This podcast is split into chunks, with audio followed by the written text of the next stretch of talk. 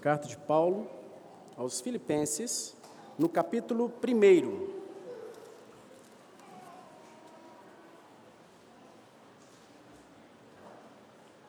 Pela graça de Deus, vamos iniciar a exposição deste livro. Os irmãos percebem que eu prego bem esporadicamente, mas é, é de praxe aqui na nossa igreja, pela graça de Deus, acho que é uma conduta salutar, nós pregamos sequenciadamente. Todos os irmãos que têm a oportunidade de ocupar esse púlpito o fazem e, se Deus permitir, faremos também nas ocasiões em que pudermos expor aos irmãos. Diz a palavra do Senhor, inerrante, autoritativa e suficiente da seguinte forma: Filipenses capítulo 1, a partir do verso 1. Paulo e Timóteo, servos de Cristo Jesus, a todos os santos em Cristo Jesus, inclusive bispos e diáconos, que vivem em Filipos. Graça e paz a vós outros da parte de Deus, nosso Pai, e do Senhor Jesus Cristo. Dou graças ao meu Deus por tudo o que recordo de vós, fazendo sempre com alegria súplicas por todos vós em nós, em todas as minhas orações, pela vossa cooperação no evangelho desde o primeiro dia até agora, até o versículo 5. Vamos orar. Senhor Deus e Pai, nós te louvamos, te agradecemos pelo dia do Senhor, esse dia deleitoso, em que desde cedo, ó Pai, a igreja pode se reunir para interceder, para orar, para aprender da sã doutrina, para estar juntos, ó Pai, almoçando também, juntos orando e nos assustando com um pequeno incidente da Cissa, Igreja do Senhor, que tem a oportunidade de, no dia do Senhor, descansados a fazeres ordinários e estarmos focados naquilo que concerne a espiritualidade, socorro, misericórdia. E agora, ó Pai, como já foi orado aqui, um momento tão importante, o momento mais importante da nossa semana, que é o culto público, como o presbítero João colocou. Estamos na tua presença e agora o Senhor nos falará nos falará através da tua palavra. Apesar de mim, da minha dificuldade, das limitações, que o Senhor, ó Pai, nos dê atenção, olhos atentos, mente atenta, tire de nós qualquer assunto que possa nos dispersar, desviar, dá-nos tranquilidade, ó Pai, com o choro das crianças, que possamos louvar ao Senhor por esse choro, sabendo que é sinal de saúde, de vida, bênção do Senhor e que possamos, ó Pai, apesar da nossa dificuldade e imperfeição, entendermos aquilo que o Senhor tem para nos falar através da exposição da tua palavra. Tem misericórdia da minha vida, tem misericórdia da vida de cada um de nós. Nós oramos em nome de Jesus. Amém. Queridos, a carta à igreja dos Filipenses tem de autoria o apóstolo Paulo. Não se questiona, ele mesmo se anuncia, né, ele se identifica dessa forma. E essa cidade de Filipos tinha uma importância significativa naquele contexto histórico e geográfico. Por volta do ano 60 depois de Cristo é que foi escrita essa epístola. Paulo escreveu provavelmente da prisão. Não se sabe muito bem se em Roma ou em outra oportunidade, porque Paulo sofreu pelo nome de Cristo. Ele era açoitado, perseguido, apedrejado, preso, preso. Então, mas que ele foi escreveu da prisão, escreveu e é endereçada a essa igreja que ele amava muito, uma igreja numa cidade de importância, ela era considerada uma mini Roma, né? tinha comércio, era uma, uma cidade influente, importante, e a maioria dos cidadãos componentes da igreja que se converteram eram gentios e não, e não judeus. Então, uma igreja predominantemente de gentios. E eles são os destinatários, então, iniciais desta carta. E a igreja foi fundada por Paulo na sua segunda viagem missionária, depois de ter passado por tempestades e mais perseguições, nessa localidade que ele encontrou Lídia, né, uma passagem bem conhecida de nós, aquela vendedora de púrpura, que após ouvir a palavra, assim como outras pessoas, ela teve seus olhos abertos e aceitou as boas novas da salvação. Outras pessoas ouviram e Deus não lhes abriu os olhos do entendimento espiritual. Lá, Silas e Paulo tiveram aquela oportunidade de serem presos após terem expulsado o demônio de uma jovem adivinhadora. Foram libertos das suas cadeias e o carcereiro ia se matar Paulo impediu que ele se matasse e ele veio a se converter também.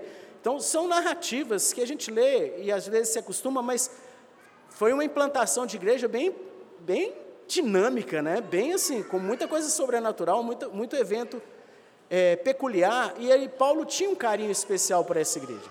Ele tinha em alta conta, ele os amava muito, considerando realmente como irmãos na fé. Paulo dirige então essa epístola aos irmãos, depois de já ter uma caminhada cristã boa, de ter sofrido muito pelo nome de Deus, e ele sabe que essa igreja o havia apoiado em diversas situações do seu ministério. Eles eram zelosos, queridos, piedosos e muito chegados a Paulo, motivo de grande regozijo para ele. Então, nessa situação de cárcere ou de prisão, Paulo vai usar sua experiência, suas tribulações, o seu sofrimento para encorajar aqueles irmãos. Porque, como era essa cidade, como eu falei, de alguma importância, uma mini Roma, né? Havia muita pressão política, muita pressão social, muita pressão religiosa, inclusive, contra a prática da piedade, da honestidade, das ações morais nos relacionamentos.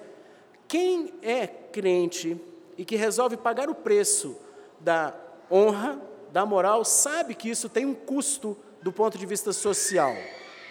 É aquela pessoa que está rodinha falando pornografias ou piadas imorais, o homem chega, a rodinha acaba e olha torto. É aquele funcionário que não vai dar um caixa dois, não vai sonegar um imposto. E nós temos um preço a pagar, e a igreja de Filipos estava sofrendo com isso, estava vendo perseguição externa em grande monta. Além dessa pressão social, perseguição externa por causa da piedade, haviam também algumas pessoas que estavam na igreja, se dizendo crentes, e ensinando outra doutrina. Eram pessoas que estavam infiltradas, falsos mestres, e Paulo também, durante essa epístola, vai é, tentar dar armas, instrumentos para que a igreja se protegesse contra os falsos ensinos de pessoas que estavam na igreja ensinando coisas que não convêm.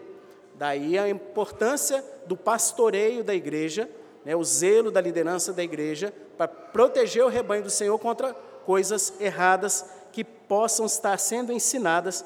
E veremos nessa passagem né, que um dos assuntos que Paulo vai focar é a questão da oração, um assunto muito importante, de grande significado para as nossas vidas, e que às vezes a gente trata como algo muito ordinário, muito comum, e não, não fala muito deste assunto.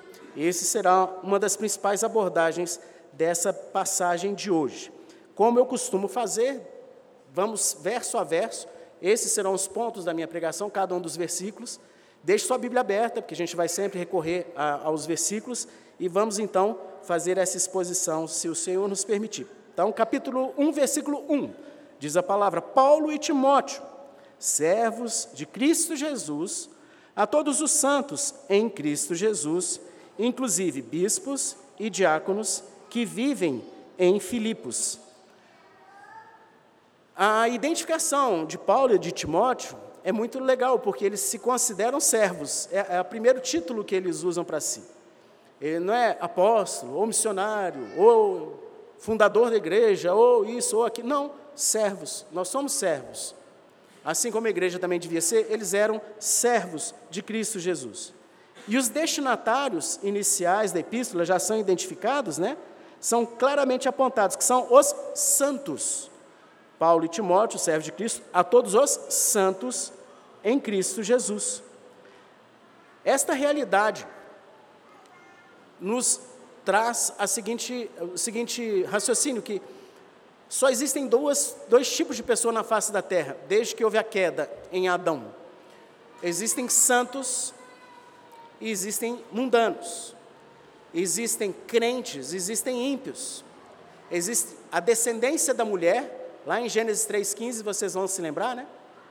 Descendência de Eva, os, os crentes que se converteriam, e os filhos da serpente, a descendência da serpente. Os filhos de Deus e os filhos do diabo. Não existe, do ponto de vista espiritual, outro tipo de pessoa. É uma dicotomia. Ou está vivo espiritualmente, ou está morto espiritualmente. E aqui, os destinatários iniciais desta epístola são os santos, são os crentes, aqueles que se arrependeram de seus pecados. Aqueles que ouvem a palavra, são alcançados pela graça, têm os seus olhos abertos, são separados do mundo que jaz no maligno e são santificados. Né? O santificar é separar, são santificados do mundo, ou seja, tornados santos pela obra de justificação em Cristo. Por isso que Paulo fala, santos em Cristo Jesus. O mundo jaz no maligno. Todos nós nascemos em pecado. Todos nós nascemos separados de Deus. Em pecado me concebeu minha mãe, né? O salmista Davi coloca. É porque na concepção já nasce um pecadorzinho, apto ao pecado. E há uma necessidade de que a obra do Senhor Jesus seja aplicada a é, cada uma das pessoas. Seja essa pessoa confrontada com o seu pecado, se arrependa e, pela graça de Deus, tenha os seus olhos espirituais abertos, se converta dos seus pecados. É graça, somente graça. São então separados do mundo, não é que deixa de morar no mundo, mas deixa de viver como o mundo vive, deixa de querer o que o mundo quer, deixa de almejar o que o mundo almeja, deixa de falar como o mundo fala, deixa de escutar o que o mundo escuta. Separados. Ah, então você tem, mora no apartamento dos crentes? Não, é o mesmo prédio, mesmo elevador, mas a minha postura no prédio tem que ser santa. Minha postura na minha família tem que ser santa, no meu emprego, na igreja, em todos os ambientes. Eu sou separado, eu não sou mundano, estou no mundo, mas daqui eu não sou. Então, esses santos, separados em Cristo, eles compõem a igreja. Inclusive, de forma bem específica, era a igreja da cidade de Filipos, a quem Paulo está se dirigindo. A carta tanto se destinava então aos membros em geral, como também aos líderes daquela igreja, e ele aponta isso, né? Pastores ou presbíteros e diáconos. Ele já anuncia então nos destinatários. E no verso 2 ele diz: graça e paz a vós outros, da parte de Deus nosso Pai e do Senhor Jesus Cristo. Nessa saudação, Paulo exprime o que ele desejava de fato, de coração, para os seus irmãos que eram tão queridos: graça e paz. Graça é um favor imerecido. Graça é algo que você ganha sem merecer, dado aos santos, e a paz é o fruto daquela reconciliação que esse nascimento nosso em pecado nos torna ou nos faz inimigos de Deus desde a concepção, e nós somos então, pelo mérito de Cristo, pelo sacrifício de Cristo, reconciliados com Deus, não mais inimigos de Deus. Essa é a paz que Paulo deseja verdadeiramente para esses irmãos. Paz essa que nos dá descanso na provisão de Deus, descanso na soberania do Senhor. E esse era o desejo dele, então, para os irmãos da igreja de Filipos. A graça, né, que foi abordada inicialmente, ela pode ser manifesta nas nossas vidas, tanto de uma forma mais ampla e geral, através da sua saúde, através uh, dos recursos para ter algum plano ou seguro, ou os recursos para ter transporte para chegar no, no SUS, pelo nosso emprego, pelas roupas que você está vestindo, pela sua família, pelos conhecidos que te ajudam de alguma forma, pela estrutura que tem na nossa cidade, que tem iluminação, tem uma igreja que te protege da chuva, é uma graça comum, que vem de uma forma geral. Por estarmos num país, por exemplo, que não há perseguição objetiva de crentes, aqui há liberdade de culto por enquanto. Então nós podemos estar aqui tranquilamente cultuando ao Senhor, que nos permite ter esse grau de liberdade cristã. Da mesma forma, nos dá a intrepidez enquanto liderança da igreja para, se o governo baixar um decreto proibindo a reunião, a gente desobedece. Isso é graça comum, uma graça geral, do ponto de vista de coisas que Deus nos abençoa de uma forma geral. Mas há uma graça mais especial, que é a graça salvífica. Quando nos lembramos, né, pela graça sois salvos, mediante a fé, e isso não vem de nós, é dom de Deus, não de obras, para que você não se glorie. Então é a graça que te alcançou, a graça eficaz, a graça que nós devemos pregar para os nossos filhos, o evangelho da cruz de Cristo, a graça que devemos evangelizar as pessoas falando que você precisa de salvação, você precisa de Jesus, você precisa se arrepender dos seus pecados, e essa graça especial, específica, alcança todos os eleitos. Não erra um. Todos os eleitos virão aos pés do Senhor Jesus e ela os alcançará. O grande motivo de nós podermos confiar também de que estamos destinados a uma pátria celestial. Estamos aqui por um período curto, se comparado com a eternidade, tristeza vai acabar, machucado vai acabar, né, crianças? Disciplina não vai precisar mais, desentendimentos, estaremos no lar celestial com o Senhor, nas nossas moradas que Ele está preparando. Então, Paulo deseja que os irmãos da igreja de Filipos se lembrem disso. Graça. Todas essas formas de graça. Graça a vós outros. Graça. Temos que aprender e orar pelos nossos irmãos, ou abençoar os nossos irmãos, desejando isso também. E incentivando que eles almejem isso também. Graça. E paz. Paulo te encoraja então a desfrutar da realidade de que agora você não é mais inimigo de Deus, você não mais está em inimizade contra Deus, você agora foi adotado como filho de Deus. O primogênito foi o Senhor Jesus, mas você também agora é filho. Você foi reconciliado com o Pai e você foi recebido como herdeiro do Senhor, abençoado no Senhor. Você pode ter a plena certeza e segurança da salvação. Você pode ter a plena certeza, convicção de que o Deus que é dono de toda a prata, de todo o ouro, soberano sobre o universo, como oramos aqui das estrelas, que criou a terra, Ele é que vai te sustentar, Ele é que vai te socorrer, Ele é que vai te prover, tendo a certeza de que esse Deus, segundo a sua riqueza em glória, há de suprir em Cristo Jesus cada uma das vossas necessidades. Você pode descansar, confiar e ter paz. Não precisa andar ansioso de coisa alguma. Não precisa. Sobre essa graça, Paulo já havia falado à igreja de Roma, lá no capítulo 5, versículo 1 e 2 de Romanos, diz: Justificados, pois, mediante a fé, temos paz com Deus, por meio do nosso Senhor Jesus Cristo, por intermédio de quem obtivemos igualmente acesso pela fé a esta graça na qual estamos firmes e gloriamo-nos na esperança da glória de Deus. Então, Paulo deseja, objetivamente para os irmãos, graça. Paulo deseja, objetivamente para os irmãos, paz no Senhor. E no versículo 3 ele avança: Dou graças ao meu Deus por tudo o que recordo de vós. O dar graças aqui ele agradece, né? Ele reconhece diante de Deus que aqueles irmãos que ele teve o privilégio de conhecer e muitos evangelizar, são uma bênção para ele, são uma bênção na vida dele. E ele agradece a Deus. A igreja de Cristo, eu me refiro aqui à igreja visível ou militante, é algo maravilhoso, é algo extraordinário.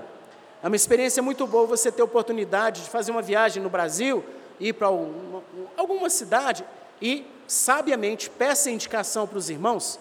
Gente, eu estou indo para Piuí, eu estou indo para sei lá onde, Valadares. Tem alguma igreja lá que você recomenda? Vou ficar lá uma semana, dez dias. Aí no dia do Senhor você visita esses irmãos, vá na igreja. Que bênção é você ser recebido com carinho, com cuidado, com atenção. E dependendo do seu grau, né? Fala assim, pastor, dá uma ligada lá, avisa que eu vou, pode pedir, ou o presbítero, quem for, e os irmãos nos recebem. É muito gostoso. A igreja de irmãos, irmãos em Cristo, não de sangue, mas que te atendem, que te cuidam, que te recebem, que te suportam e amparam. É uma maravilha. Um dos descansos que eu e Renata temos com os meninos que estão morando em Recife é a igreja que eles têm lá. Né? Uma das igrejas maravilhosas que tem na cidade de Recife, que é a Igreja da Aliança. Irmãos queridos que, numa situação de enfermidade recente, estavam já apostos. Né? E a esposa do pastor César, estou aqui, precisou, estou levando para o hospital. A igreja. A igreja que acolhe, que recebe, que são irmãos. Em outras oportunidades, você pode até ser hospedado na casa desses irmãos também, como vimos na escola dominical de hoje, uma bênção, né? O exercício da hospitalidade, tanto de você ser instrumento para receber, quando você ser abençoado, quando você recebe alguém. Irmãos até do exterior que podem fazer uma visita, ou você pode ir a outros países e encontrar igreja lá. é uma, é uma dica que eu dou que poucos, às vezes, se lembram de fazer. Vai viajar, vai se programar, vai fazer um curso. Primeiras coisas que você tem que olhar é para onde você vai. Segunda, tem igreja? Qual igreja? Quanto tempo de igreja? Qual que é o transporte para chegar na igreja? Muitos de nós nos esquecemos dessa coisa que é tão importante, que é o corpo de Cristo, que pode ser um instrumento profícuo na sua vida lá, quando você estiver longe de casa. Procure sempre uma igreja, procure sempre isso. É o verdadeiro Israel de Deus, que não se restringe à igreja local, mas pode ser encontrado em todos os estados do Brasil e na maioria das nações, se não em todas já. A família da fé, a família de Deus, como Paulo afirma lá em Efésios. Assim já não sois estrangeiros e peregrinos, mas concidadãos dos santos e sois da família de Deus. Você pode ter laços fraternos firmes e robustos com irmãos em várias localidades, e Paulo tinha esses laços com a igreja de Filipos. Isso é evidenciado nessa epístola. É algo muito legal, é algo importante e que nós devemos, com esse exemplo de Paulo, tentar desenvolver também. Algo muito salutar, avançar nos laços fraternos com os irmãos. Quanto à expressão por tudo o que recordo de vós, pode ser traduzida de duas formas por toda a minha lembrança de vós, ou todas as vezes que eu me lembro de vós. É, as duas cabem bem aqui no texto. Então, quando Paulo estava nas suas atividades diárias, em outra viagem, em outro país, em outra igreja, ele se lembrava dos filipenses. Ele tinha uma postura que é agora o grande cerne que eu gostaria que nós estivéssemos muito atentos, que é o verso 4. E serve de exortação para mim e para você nesta noite, fazendo sempre com alegria súplicas por todos vós em todas as minhas orações. A oração pela igreja, queridos, não é uma prática restrita aos plantadores de igreja do Novo Testamento, aos apóstolos do Novo Testamento, aos presbíteros, aos diáconos, à liderança atual da igreja, não. Oração pela igreja é um privilégio, um dever de todos os crentes de todos. Não existe essa questão, ah, vou chamar fulano, vou chamar cicrana, que tem oração poderosa, oração da... Não existe isso. Sacerdócio agora é universal. O único intermediário é Cristo, quem leva o Espírito Santo. Mas não existe isso. Todos nós temos essa responsabilidade de orar pelos irmãos. Veja algumas passagens que reforçam esse ensinamento bíblico. Em Tiago 5,16 diz: Confessai os vossos pecados uns aos outros e orai uns pelos outros para serdes curados. No suporte, na intercessão, há um maravilhoso socorro para os irmãos. É o que Tiago está falando. Você está com alguma lutando com algum pecado na sua vida, você quer se livrar, chega para o irmão, abre o seu coração, Pede que ele ore, peça confidencialidade, sem problema nenhum. É um pecado em secreto. Chega assim, irmão ou irmã, as irmãs entre si. Olha, me ajuda a orar por isso, está difícil, eu caio. Abre seu coração, chore com ela. Chore. E haverá cura, tanto no ponto de vista desse pecado, quanto até de alguma situação de enfermidade, alguma outra coisa que te aflige. Usa a instrumentalidade dos irmãos. Seja sábio. Procure irmãos e irmãs maduros na fé, experimentados. Porque às vezes você pega uma pessoa que é muito novinha na igreja, ou muito novinha na doutrina, e essa pessoa confunde e começa a espalhar. Então tome cuidado com isso, seja sábio, né? peça orientação inclusive para os oficiais, eu posso conversar com quem? Quem que você indica? Não há problema nisso. Mas orar uns pelos outros. Falando da armadura de Deus, na carta aos Efésios, Paulo diz assim no capítulo 6, Tomai também o capacete da salvação e a espada do Espírito, que é a palavra de Deus. Então, ele descreve toda uma armadura né, espiritual. Com toda oração e súplica, orando em todo o tempo no Espírito, e para isto vigiando com toda perseverança e súplica por todos os santos. Você e seus irmãos estão engajados, estão participando de uma batalha espiritual. Igual o pastor Bruno colocou hoje de manhã na escola dominical, e Satanás não gosta quando a gente é fiel, quando a gente está andando no caminho do Senhor. E você, quer queira, quer não, é crente, já se arrependeu, você está na batalha. Você está na batalha espiritual. E você está na mira do inimigo. Então, ore, tanto por você, quanto pelo seu próximo, quanto pela sua irmã, quanto pelo seu irmão. É uma exortação clara, com toda oração e súplica, orando em todo o tempo no Espírito, e para isso vigiando. Não dá, gente, para ficar restrita a nossa vida de oração ao dia do Senhor. Na nossa reunião de oração dominical. Não dá. Não dá. Se é essa a sua vida de oração na semana, está errado. Em todo o tempo, é diariamente. Está no congestionamento? Aproveita, ora. Está fazendo alguma viagem? Ora. Está sem sono de madrugada? Levanta e ora. Ora, não apenas no dia do Senhor. Senhores pais, estão conduzindo a família, devocional diária, culto familiar? Bênção. Mas não é o único momento de oração dos senhores. Estão ensinando a família a orar, estão orando com a família, mas tenham sua devocional. Tenham sua devocional diária, entra para o teu quarto, fecha a porta, eu estou citando um texto bíblico. Teu pai que vem em secreto te recompensará. Você vai orar em secreto e Deus vai te recompensar. Ah, e se meu filho abrir a porta? Não tem problema, não está fazendo nada de errado. Pode abrir a porta e ver que você está orando, é bom que é um exemplo para ele. Ore. Irmãs, da mesma forma, crianças, temos que orar todos os dias.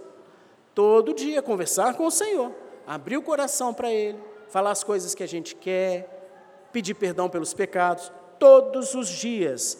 Não é privilégio dos adultos, todos nós devemos fazer.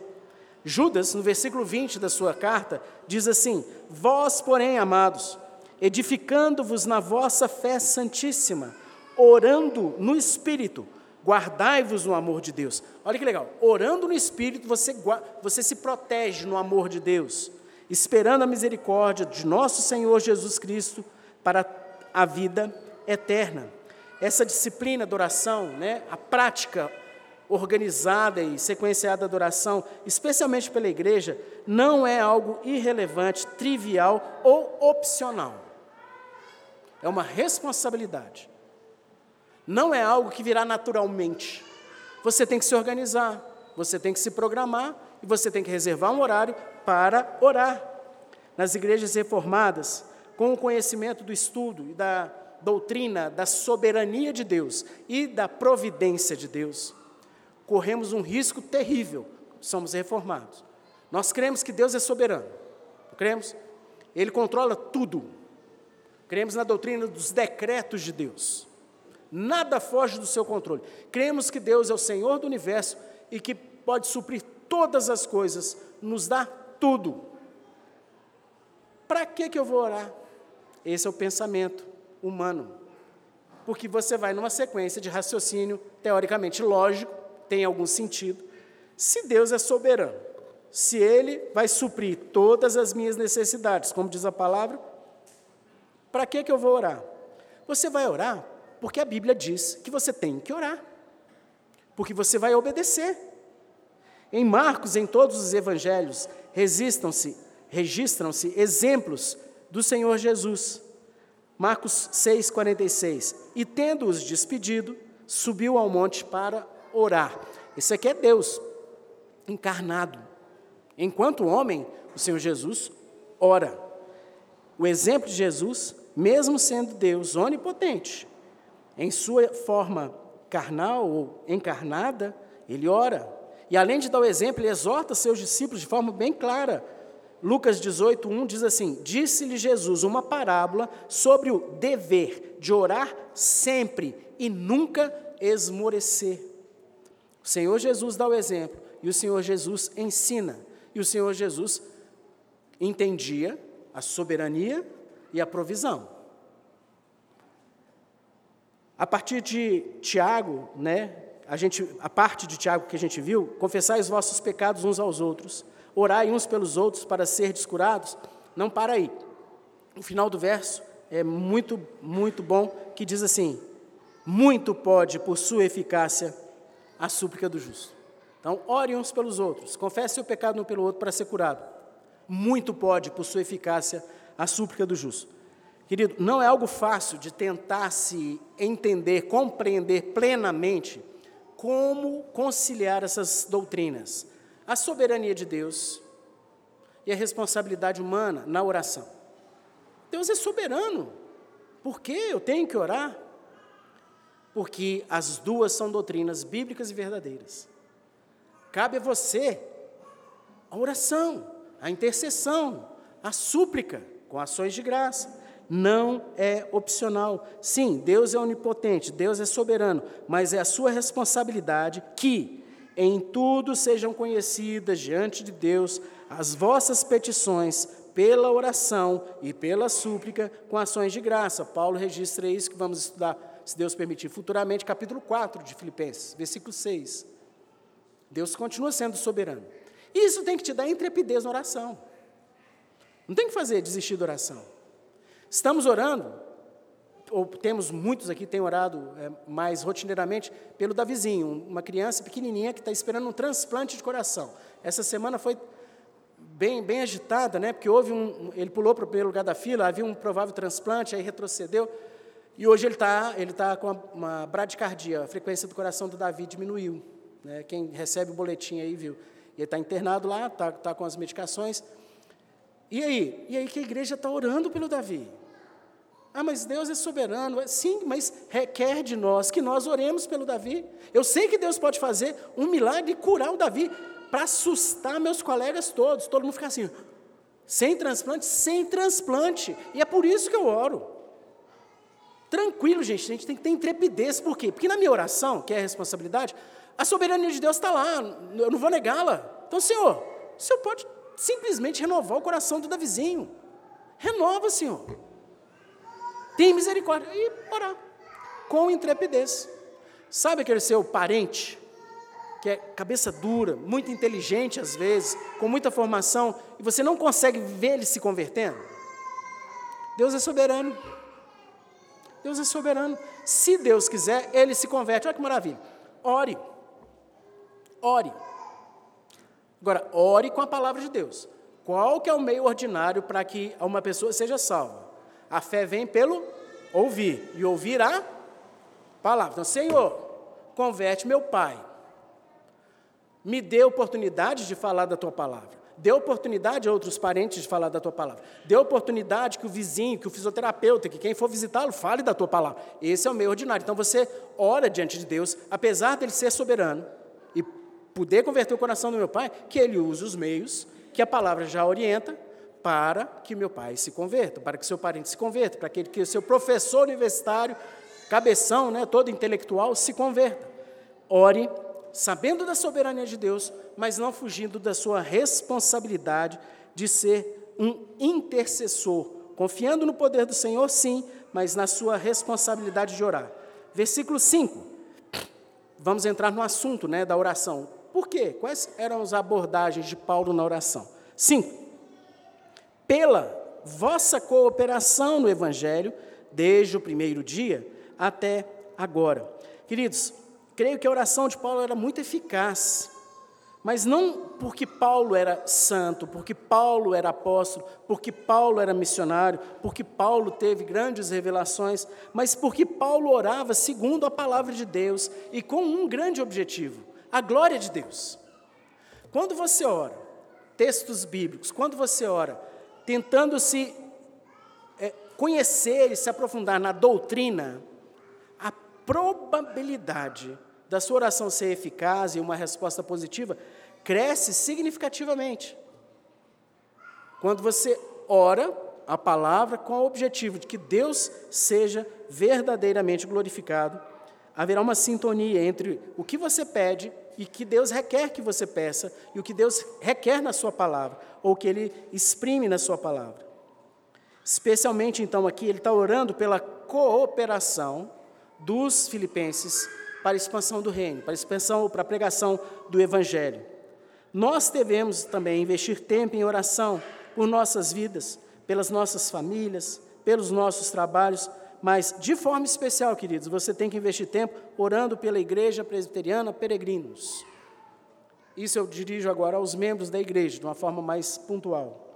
Orar para que ela verdadeiramente seja uma cooperadora no evangelho para que seja um local onde a palavra seja pregada com fidelidade e o evangelho da graça, dominicalmente exposto, com fidelidade, pregações cristocêntricas, pregações em que, se havendo um visitante que ainda não conhece o Senhor, ele tem a oportunidade de ouvir esse evangelho da graça, entender que Cristo veio para pagar o preço da reconciliação e se arrepender. Uma igreja onde nos amparemos, nos suportemos de fato. Uma igreja de pecadores, mas que clamam pelo socorro de Deus e santidade de vida dia após dia para que cada membro seja um instrumento útil nas mãos do Senhor para essa mútua cooperação, para edificação do corpo de Cristo e para a expansão do reino. Não apenas no dia do Senhor, mas também pela santidade de vida e para que possamos reconhecer e praticar as boas obras em todas as nossas atividades diárias, em todos os nossos afazeres. Sermos instrumentos de Deus no mundo não há diferença de santidade entre a sua mesa do seu escritório, ou consultório, ou a bancada do seu açougue, ou o caixa onde você está no supermercado, e esse púlpito. Nenhuma diferença. Nenhuma diferença de santidade. Porque lá você é sacerdote de Deus. Lá você tem que falar das boas novas nas suas conversas diárias e ser um crente do Senhor. Não só aqui, obviamente, lá também. E em todas as áreas das nossas vidas, nós temos essa oportunidade de sermos instrumento da expansão do reino. Então, esta é uma oração que você deve orar pelos irmãos da Peregrinos, tanto por você, para que você seja esse instrumento também, para que cada um dos irmãos aqui da igreja também o seja. Paulo dá um outro exemplo de suas orações na carta aos Tessalonicenses. Ele diz assim no capítulo 1, versículo 11: por isso também, não cessamos de orar por vós, para que o nosso Deus vos torne dignos da sua vocação e cumpra com poder todo o propósito de bondade e obra de fé, a fim de que o nome de nosso Senhor Jesus seja glorificado em vós e vós nele, segundo a graça do nosso Deus e do Senhor Jesus Cristo. Então, um tópico de oração maravilhoso orando lá, fulano, ciclano, Senhor, que o teu nome seja glorificado em fulano, que o teu nome seja glorificado na vida de Beltrana. E ora por cada uma das pessoas clamando que Deus o use, que Deus seja glorificado na vida dele, como irmão, como irmã, como filho, como filha, como pai, como mãe, como neto, o que for, como membro da Peregrinos, onde a pessoa estiver, que o nome de Deus seja glorificado. Abra, por favor, sua Bíblia no Evangelho de João, capítulo 17. Depois a gente tem que voltar em Filipenses. João, capítulo 17. Vou ler essa passagem dos versos 15 a 21. Senhor Jesus, na oração sacerdotal, orando da seguinte forma. Mais um exemplo, né? Jesus orando, tá? A partir do versículo 15, João 17, 15 em diante. Não peço que os tires do mundo, e sim que os guardes do mal. Eles não são do mundo, como também eu não sou. Santifica-os na verdade. A tua palavra é a verdade. Assim como tu me enviaste ao mundo, também eu os enviei ao mundo. E a favor deles eu me santifico a mim mesmo, para que eles também sejam santificados na verdade. Não rogo somente por estes, mas também por aqueles que vierem a crer em mim, por intermédio da Sua palavra. Uma pausa. Então, nós estamos incluídos na oração de Jesus, ok?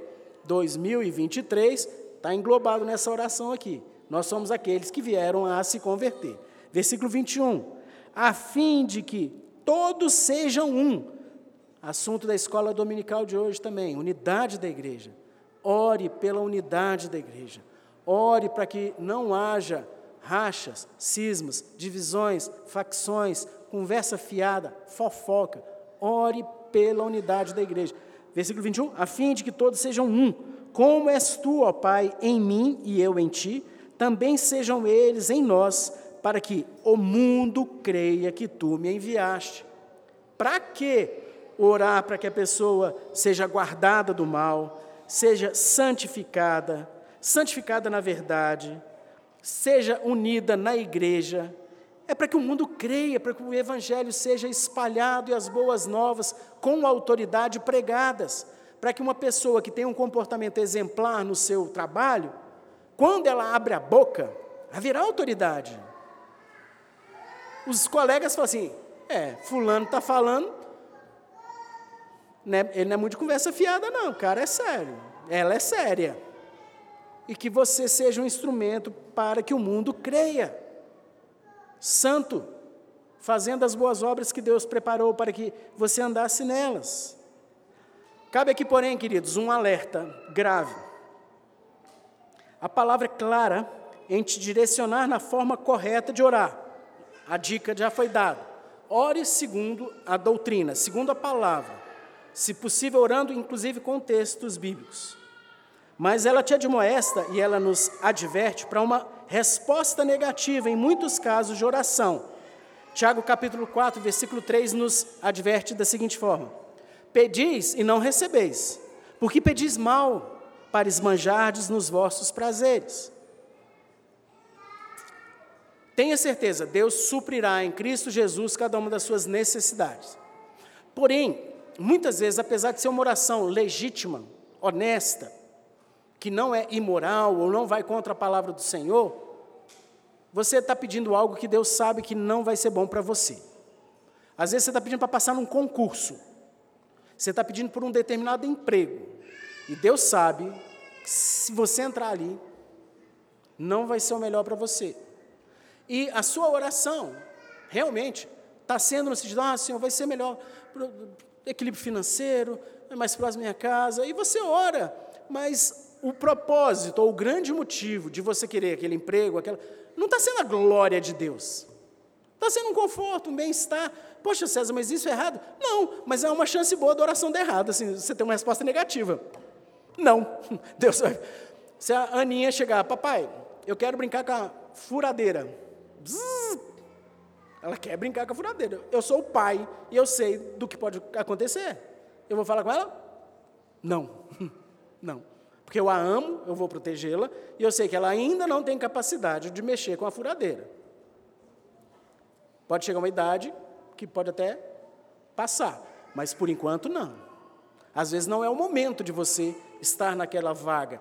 Agora, ore sempre, querido, para que o teu nome seja glorificado. Por causa disso, disso, disso. Você conversa com Deus na sua oração, ok? Para que essa possibilidade de você, na oração, já perceber que você está querendo esbanjar em prazer ou em conforto, é uma coisa que é mais agradável para você, minimize a sua oração ou você já começa até a refletir e já se preparar para uma provável resposta negativa.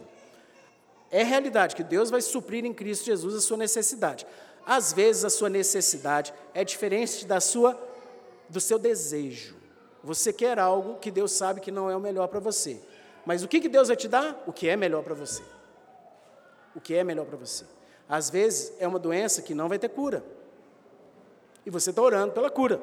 E Deus fala: não, a minha graça te basta, porque o poder se aperfeiçoa na fraqueza. Paulo orou três vezes com espinho na carne e a resposta de Deus foi não. Para que você não se ensoberbeça, a minha resposta, Paulo, Paulão, não, não. E gente, eu não sei como é que Paulo lava, não, mas o cara não era faixa preta. Paulo não era menininho na fé, né? E mesmo assim Deus responde não. Então, esta é uma possibilidade para que você não se desaponte, não se desiluda.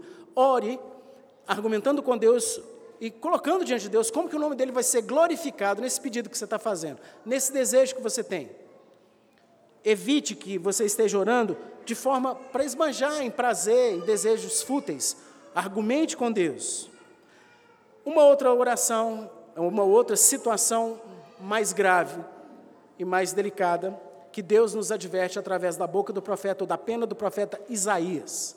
Isaías capítulo 1, verso 15, nos diz o seguinte: Pelo que, quando estendeis as mãos, escondo de vós os olhos. Sim, quando multiplicais as vossas orações, não as ouço, porque as vossas mãos estão cheias de sangue. Quando você estiver na situação de pecado, obstinado, impenitente, que você inclusive já até foi admoestado por algum irmão, ou por alguma pregação, ou por algum estudo, e você insiste naquele pecado e não se arrepende, a oração que vai ser ouvida por Deus da sua parte é: Senhor, me perdoa. Senhor, converte meu coração nessa área. Senhor, me dá força. O resto desiste, porque Deus não vai ouvir. Não vai ouvir. As suas mãos pecaminosas, sujas de sangue, sem a remissão dos pecados pela graça do Senhor, através do sacrifício de Cristo, você com pecado impenitente, não adianta. O, o sábio, no Provérbio 28, 9, nos admoesta claramente: o que desvia os ouvidos de ouvir a lei, até a sua oração será abominável. Se você desvia os ouvidos, você se recusa a obedecer a palavra do Senhor, o hebraico abominável é nojenta. Deus tem nojo daquele que, em pecado, impenitente, obstinado, ah, me dá me dá cura. Peça perdão, peça que Deus te sensibilize para o pecado. Ah, você está assim, não, César, não estou lembrando. Então peça a Deus para te abrir os olhos. Ora, como Davi, né? Senhor, vê se há em mim algum caminho mau.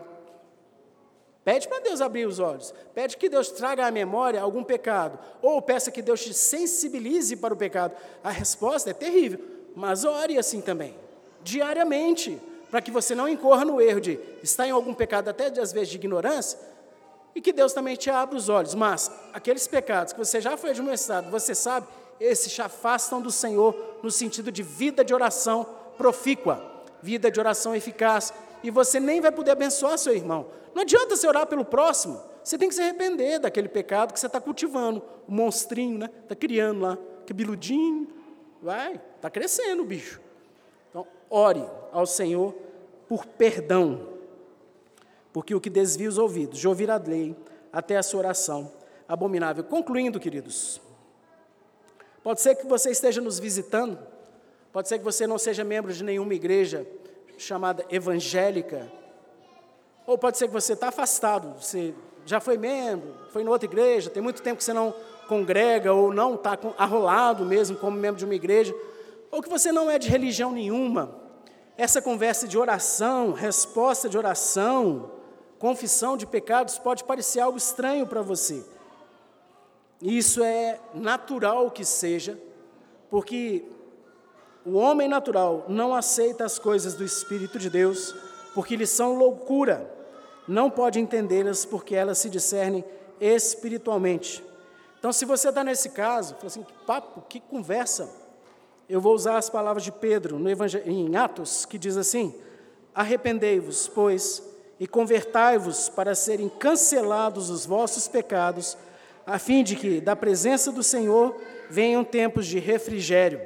Então, que você clame a Deus por socorro, peça a Ele que lhe mostre o seu pecado e que te dê arrependimento, e que o sangue de Cristo limpe o seu coração, transforme o seu coração insensível, de pedra, num coração sensível, um coração de carne. E que você então tenha seus olhos espirituais abertos e comece na carreira da fé, para ter vídeo de oração, para ser membro efetivo da igreja do Senhor, a igreja invisível. Estou falando de denominação ou da igreja peregrinos. A igreja do Senhor, que se expande por toda, toda a terra e que tem muita gente já na glória esperando né, o dia do Senhor. Que você se arrependa dos seus pecados. Agora, se você já é membro, já é crente de fato de uma outra igreja ou aqui da Peregrinos, você deve se examinar diariamente, pedindo perdão diariamente, se convertendo de caminhos errados diariamente, não apenas no dia do Senhor, não apenas aos domingos, todo dia. Ore, viabilize momentos para isso, peça a Ele que Ele te sensibilize para que você peça, possa perceber alguma postura, palavra, ação pensamento que não estão segundo a vontade dele, para que você se arrependa, peça perdão e, tendo seus pecados perdoados, possa interceder pelos irmãos da igreja peregrinos e pelos irmãos de outras igrejas e pelos missionários. Tem que desobstruir esse canal. Não desvie os ouvidos de ouvir a lei, para que sua oração não seja abominável ao Senhor, mas seja um aroma agradável a Ele. De um pecador, sim, mas penitente, arrependido e lavado pelo sangue do Senhor. Você tem orado, meu irmão, minha irmã? Você tem se aproximado dos outros irmãos aqui da igreja, perguntando se tem algum motivo de oração mais imediata, alguma situação mais aflitiva, algo que você possa ajudá-lo? Uma sugestão é que você ore por cada membro da igreja pelo menos uma vez por mês ou até quem sabe por semana. Nós temos um hall de membros. Se pedir para algum dos presbíteros ou pastor, podemos mandar para vocês. É um hall de membros e que você pode ir ticando lá na sua oração. Pode orar em algum momento de olho aberto, não tem problema não, tá? Decorar mais de 100 nomes é difícil. Divida da forma que você quiser, dividir por famílias, cada dia da semana, por região, sei lá. Use a sua criatividade. Lá em casa eu fiz listinhas e distribuí a lista, todos os, os membros já da igreja, para que a gente se organize, para que a gente tenha disciplina, para poder efetivamente orar por cada membro. Então, faça isso. Não deixe de orar, não deixe de orar pelos seus companheiros da igreja. E que o Senhor então te capacite a interceder de fato sempre dando graças a Ele pela igreja peregrinos, pela sua salvação e fazendo sempre com alegria súplicas por todos os irmãos em todas as suas orações. Amém.